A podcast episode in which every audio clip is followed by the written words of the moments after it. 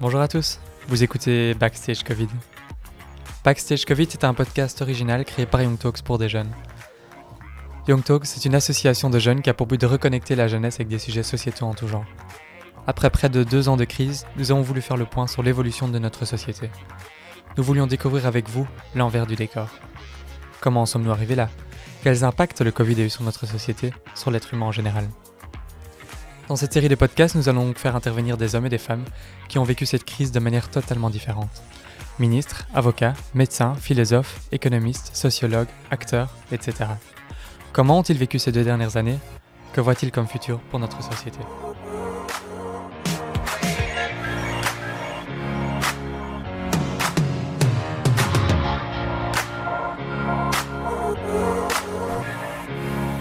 Voilà, eh bien, euh, bonjour, bonjour à tous ceux qui vont m'écouter et aux jeunes de Young Talks qui sont venus me trouver pour euh, enregistrer ceci. Donc, je m'appelle Pierre Kroll.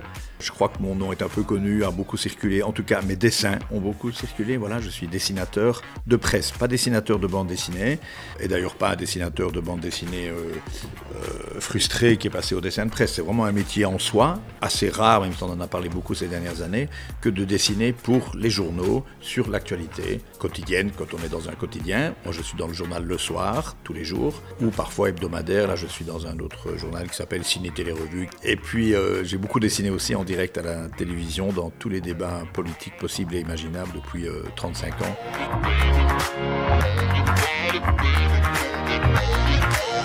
Pendant toute cette période de crise euh, sanitaire, là, comme on dit, d'épidémie, puis de pandémie, enfin, tout à partir, disons, de mars 2020, a vraiment amener évidemment toutes ces questions au cœur de mon métier, mais amener aussi mon métier à exister vraiment dans ce qui le justifie le mieux. Dessiner tous les jours dans les journaux, c'est en fait attirer l'attention du lecteur sur euh, ce qui vient de se passer, euh, ce qui est en train de se passer. C'est moi j'ai une petite définition de ça. Je dis souvent que c'est d'abord un, une espèce d'accusé de réception. C'est-à-dire, moi, j'ai entendu cette info. Et vous, lecteur, vous l'avez entendu aussi? Qu'est-ce que vous en pensez? Parce que moi, j'en pense aussi. Ou ça me fait penser à ça qui est juste pour en rire. Ou ça me fait penser à rien. Et vous, en quelque sorte? Alors je lance pas vraiment le débat après, il a lieu tout seul par exemple sur les réseaux sociaux, mais au fond le, dessin il dit un peu ça au début, il attire l'attention, ou bien même sur un sujet que tout le monde connaît, même dramatique parfois, parce que ce n'est pas toujours obligatoirement drôle un dessin, mais c'est dire moi aussi je suis au courant de cet accident et de ce drame-là, et mon Dieu comme c'est triste. Voilà. C'est un peu bêtement expliqué, mais c'est ça au fond le, dessin de presse. C'est pas comme on le dit trop souvent une opinion vraiment tous les jours. Il y a des sujets sur lesquels j'ai pas vraiment d'opinion, mais le regard du dessinateur permet de montrer euh, les paradoxes, la bizarrerie de quelque chose.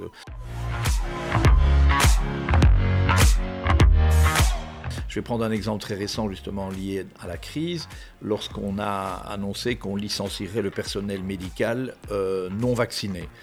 Euh, les infirmières et autres ont, manifesté à Bruxelles pour dire leur mécontentement, même celles qui étaient elles-mêmes vaccinées. Leur argument était, si on licencie les non-vaccinés, il y aura encore moins de monde dans les hôpitaux pour soigner les gens. Donc ne faites pas ça. Moi, je ne prends pas parti, je dessine des brancardiers. Maintenant, ils sont plus souvent à, deux pour porter, ils ont des roulettes sur les limes. Enfin bon, deux brancardiers traditionnels là, qui portent une civière. Il y en a un des deux qui n'est pas là. Et donc, le blessé dans la civière, il tombe par terre. Et bon, il a cette réflexion, euh, un point d'interrogation sur sa tête là, et l'autre brancardier qui dit Ah merde, mon, mon collègue, il a été licencié, quoi, parce qu'il était, euh, n'était pas vacciné.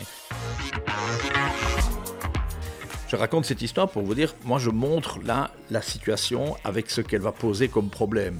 Maintenant, est-ce que derrière ça, je pense que ce type aurait dû se vacciner et que c'est un, crétin de ne pas l'avoir fait, ou que le gouvernement est idiot de le licencier alors qu'il y a déjà peu de monde? Bon, ça c'est une autre question. Moi je montre l'actualité. Il y a des exemples dans lesquels il y a quand même parfois mon opinion personnelle, et puis il y a aussi l'addition de tous les dessins qui donne à penser à la fin que je suis plutôt... Euh, euh, ceci ou cela, quoi, euh, parce que je transparais évidemment à travers tous mes dessins.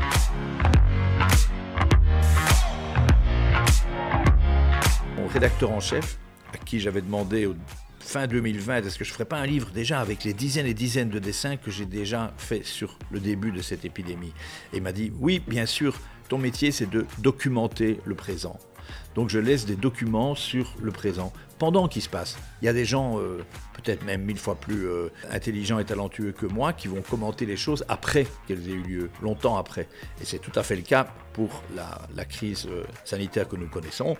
Des sociologues, des psychologues ou des romanciers qui ont voulu raconter leur vie l'ont fait après hein, qu'un certain temps soit passé.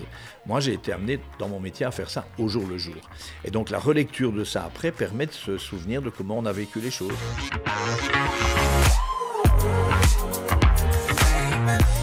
Je ne vais pas dire qu'on a, vécu, qu'on était en train de vivre vraiment une guerre, hein, mais euh, Emmanuel Macron l'a dit au début, on est en guerre contre le virus. Si je dis ça, c'est pour prendre une comparaison. Il y avait pendant la Seconde Guerre mondiale un dessinateur euh, anglais qui s'appelait David Lowe, qui dessinait tous les jours dans les journaux anglais. Vous savez que l'Angleterre n'a pas été envahie par l'armée allemande, qui a essayé, hein, bataille d'Angleterre, etc. Hitler a essayé de prendre l'Angleterre, n'y est pas arrivé, mais l'a abondamment bombardé et les soldats anglais sont venus mourir sur le territoire européen. David Lowe faisait des dessins que vous pouvez retrouver sur Internet, mais très très modernes, hein, dans le sens où il se moquait de Hitler, il caricaturait Mussolini, il n'avait pas peur de dessiner des morts et des victimes dans ses dessins. Hein. Eh bien, il paraît que Adolf Hitler aurait dit quand je débarquerai en Angleterre, la seule personne que j'irai descendre de mes mains, personnellement, c'est ce caricaturiste. Parce qu'en fait, ça agaçait euh, énormément évidemment Hitler qu'on se moque de lui, mais surtout il avait compris que le caricaturiste, il soutenait le moral des Anglais en fait, qui étaient prêts à, vivre et à supporter la guerre longtemps parce qu'il s'était organisé pour, je ne vais pas dire en rire, mais il a supporté toutes sortes de façons. Et donc le dessin de presse en période de, crise comme nous la connaissons, avec confinement, reconfinement, déconfinement, ben, ça permet d'accompagner. Je ne suis pas payé par le gouvernement pour pour que les gens, euh, pour remonter le moral des gens. Je suis pas payé non plus par euh, les infirmières, les anti-vax, les je sais qui, euh, pour, pour critiquer le gouvernement. Je le fais comme, comme je le sens. Mais donc j'accompagne tout un chacun dans, dans son vécu pendant ces longues périodes.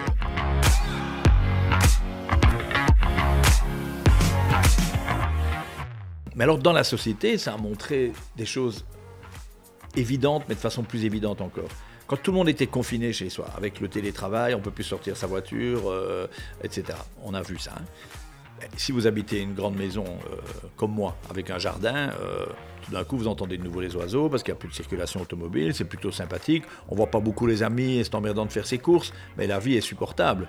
Quand vous habitez à, 10 dans un appartement à Molenbeek, ben, vous savez que vous êtes du mauvais côté de la société.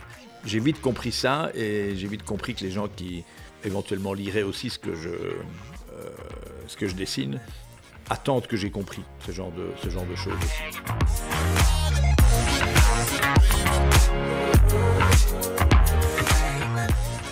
Quand je parle d'attente que j'ai compris, j'ai rencontré les premiers euh, virologues qui sont devenus les nouvelles stars maintenant de notre époque, hein, les Marius Gilbert et autres, euh, Van Latem, etc. Je les ai rencontrés au début parce que je dessinais encore dans les débats à la télévision et et eux trouvaient que c'était intéressant d'avoir des caricatures. Pour tout ce qu'on vient de dire, hein, ça, détend un peu l'atmosphère, voilà, ça permet de supporter ça.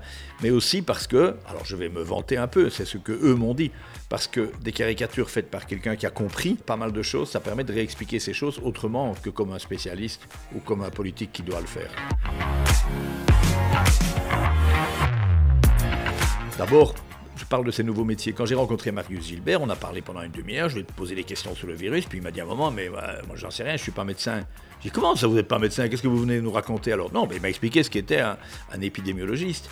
Il dit, moi, j'ai pas fait la médecine, mais moi, je peux vous dire que s'il y a trois personnes qui ont de l'herpès à Charleroi et que vous mettez des trains gratuits ce week-end, il y en aura 50 à la mer, quoi. Voilà. En gros, c'est un peu, un peu son métier.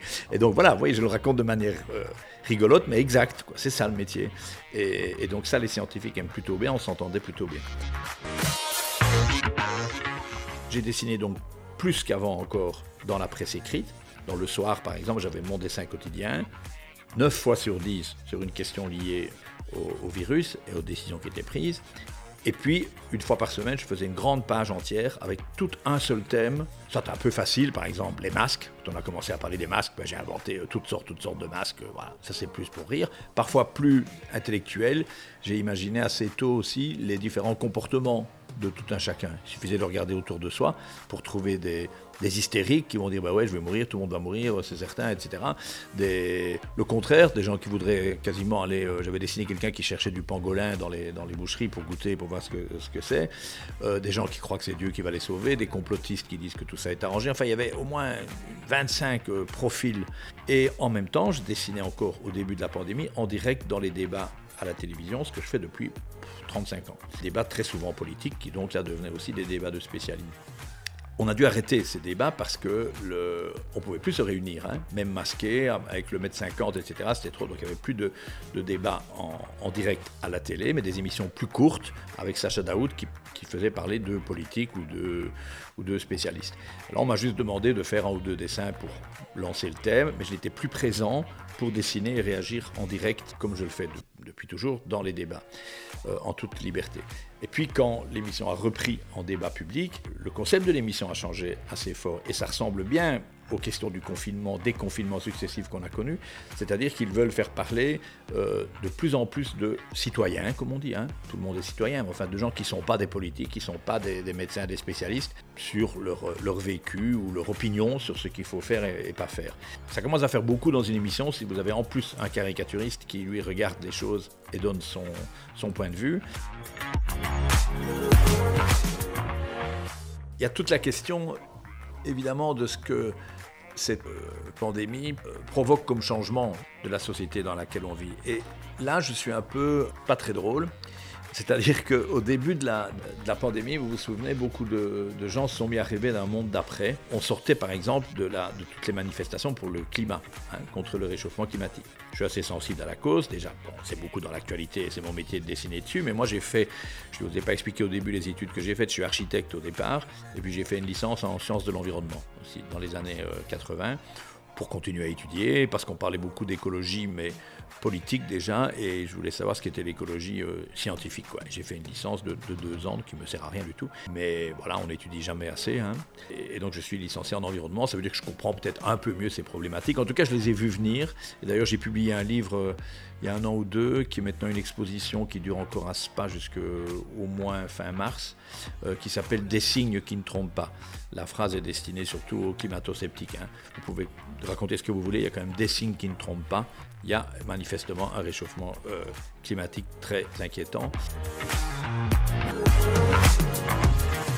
Comme d'autres, été sensible aux gros changements que ça a apporté euh, tout de suite, c'est-à-dire qu'on roulait pas ou beaucoup moins en voiture. On s'est mis, je l'ai dit tout à l'heure, à réentendre les oiseaux, et puis des images incroyables. Hein. On a vu des dauphins monter jusqu'à Londres, on a vu euh, bon, beaucoup, beaucoup de, choses un peu spectaculaires et sympathiques quand tout d'un coup on, emmerde un peu moins la nature, quoi. On va dire ça comme ça. Donc certains se sont dit ça y est, tout le monde va comprendre et après euh, on va plus utiliser euh, du plastique, on va plus euh, faire des croisières dans des énormes bateaux qui, consomment comme une ville tous les jours. Et moi j'étais très vite pas cynique parce que cynique ce serait en rire tout le temps, mais sceptique. Moi je me suis dit, moi je crains fort que la plus grande envie qui se développera sera celle de reprendre comme avant, de refaire tout ce qu'on faisait avant.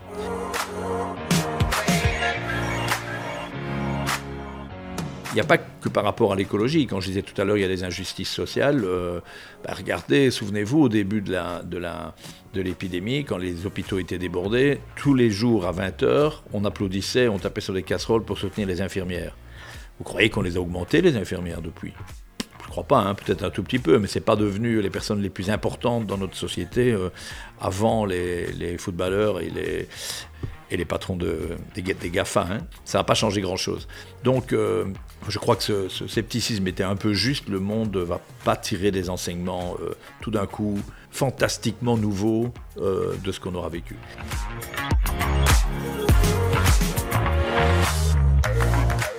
Et maintenant, je suis même encore un peu plus pessimiste que ça, parce que l'observation que je fais de la société, c'est qu'elle se divise de façon incroyablement clivée, est, violente et ne s'écoute plus. Prenez le débat tout à fait actuel sur l'obligation vaccinale, ou même tout simplement sur, sur les vaccins, ou sur des sous-questions. Quoi. Faut-il vacciner les jeunes ou les vieux, ou plutôt les jeunes que les vieux, ou à partir de quel âge, ou dans quelle profession et pas dans quelle autre, etc.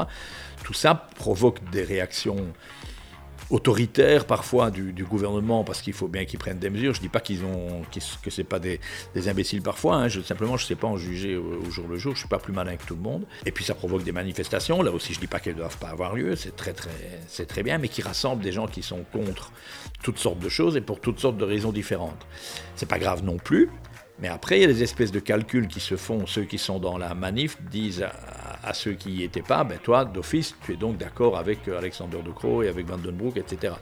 Et, inversement, les gens qui veulent pas aller dans la manif voient qu'il y avait, par exemple, une, minorité d'extrême droite et de fachos dedans, et disent Ah oui, toi, tu fais partie des fachos qui étaient là. Mais non, moi, je suis là parce que je veux pas mettre des masques à mes enfants. Oui, mais en fait, tu es quand même avec. Voilà. Et alors, les deux, deux camps se font entre même pas des vaccins et des anti-vaccins, ça existe depuis longtemps, mais des gens qui étaient à la manif et des gens qui n'y étaient pas.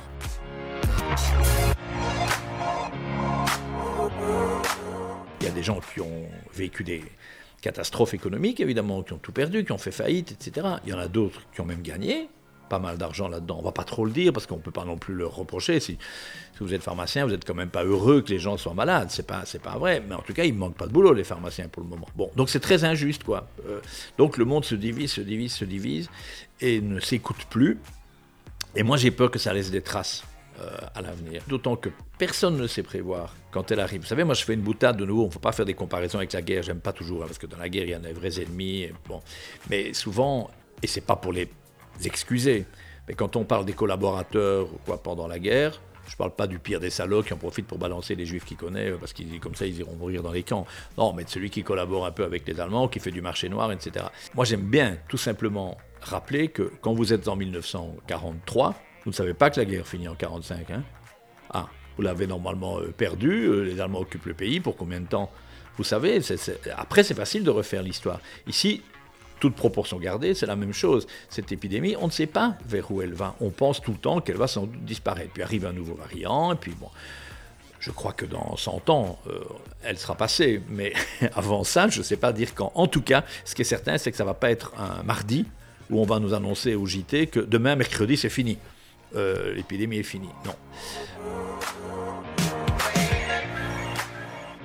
Qu'est-ce qui restera de la société après quand on se sera euh, tous euh, comment engueuler, diviser, juger. Et tu étais où, toi, à ce moment-là En fait, je me souviens que tu étais là. Moi, j'ai un, ami ou l'autre, bon, peut-être pas des vrais amis, mais enfin, qui m'ont écrit, par exemple, que j'avais l'air d'être euh, pro-vaccin, que je dessinais en tout cas le virus toujours d'une façon qui fait peur, etc. Et il y en a un qui m'a écrit Tu te rends compte comment tu seras jugé plus tard quand on dira que tu as collaboré avec Big Pharma, hein, les grandes entreprises pharmaceutiques, comme d'autres ont collaboré avec les nazis avant ben, Je peux déjà vous dire, ce ne sera plus mon ami après. Voilà me dire des trucs pareils, ben, ou bien il me fera des excuses répétées, ou bien moi je ne parle plus avec ce type-là. L'exemple est, gros et facile, mais ça va exister. Ça va exister dans la société beaucoup. Il y a des familles déjà, des couples, etc., qui, se, qui s'engueulent sur les questions de vaccins. Et j'ai peur des traces que ça laissera.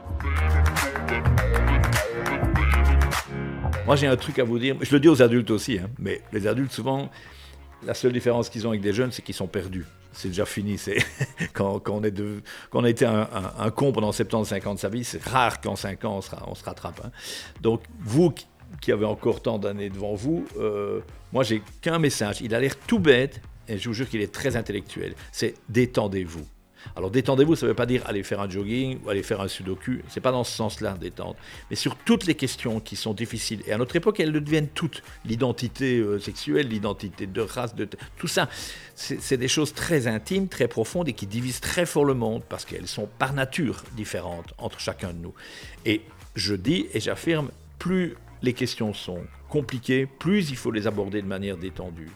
Je fais partie d'une association internationale, un réseau plutôt de dessinateurs de presse qui compte plus de 160 dessinateurs à travers le monde, qui a été créé après l'histoire, la grosse histoire des, caricatures dans, euh, dans un journal danois qui a monté les musulmans contre les autres musulmans avec beaucoup de rumeurs, beaucoup de choses pas vraies et qui a amené à des morts que vous savez à Charlie Hebdo, journal Charlie Hebdo.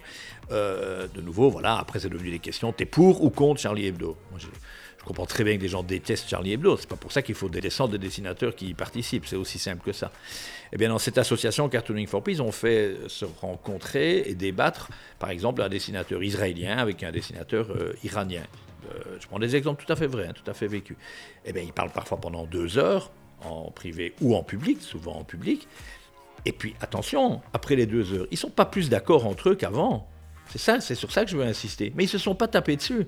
C'est ça qui est l'essentiel ils se sont mieux compris. Voilà. Tout le monde voudrait quelque part que le monde entier pense comme soi. Que le monde entier soit, si vous êtes un vrai anti-vax, vous trouvez que tous ceux qui, qui se font vacciner sont un peu des cons, vous voudriez qu'ils soient comme vous. Et inversement les autres. Et on n'y arrivera pas à ça. Les gens qui veulent que le monde entier leur ressemble, ça n'a jamais marché. Ça passe par les pires dictatures et ça n'a jamais marché. Donc d'abord, d'abord, détendez-vous. Il y a moyen de parler de tout sans se taper dessus.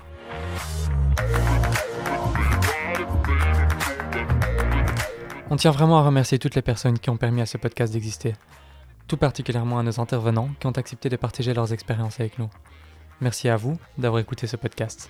Nous espérons que celui-ci vous a permis de mieux comprendre les enjeux actuels de notre société.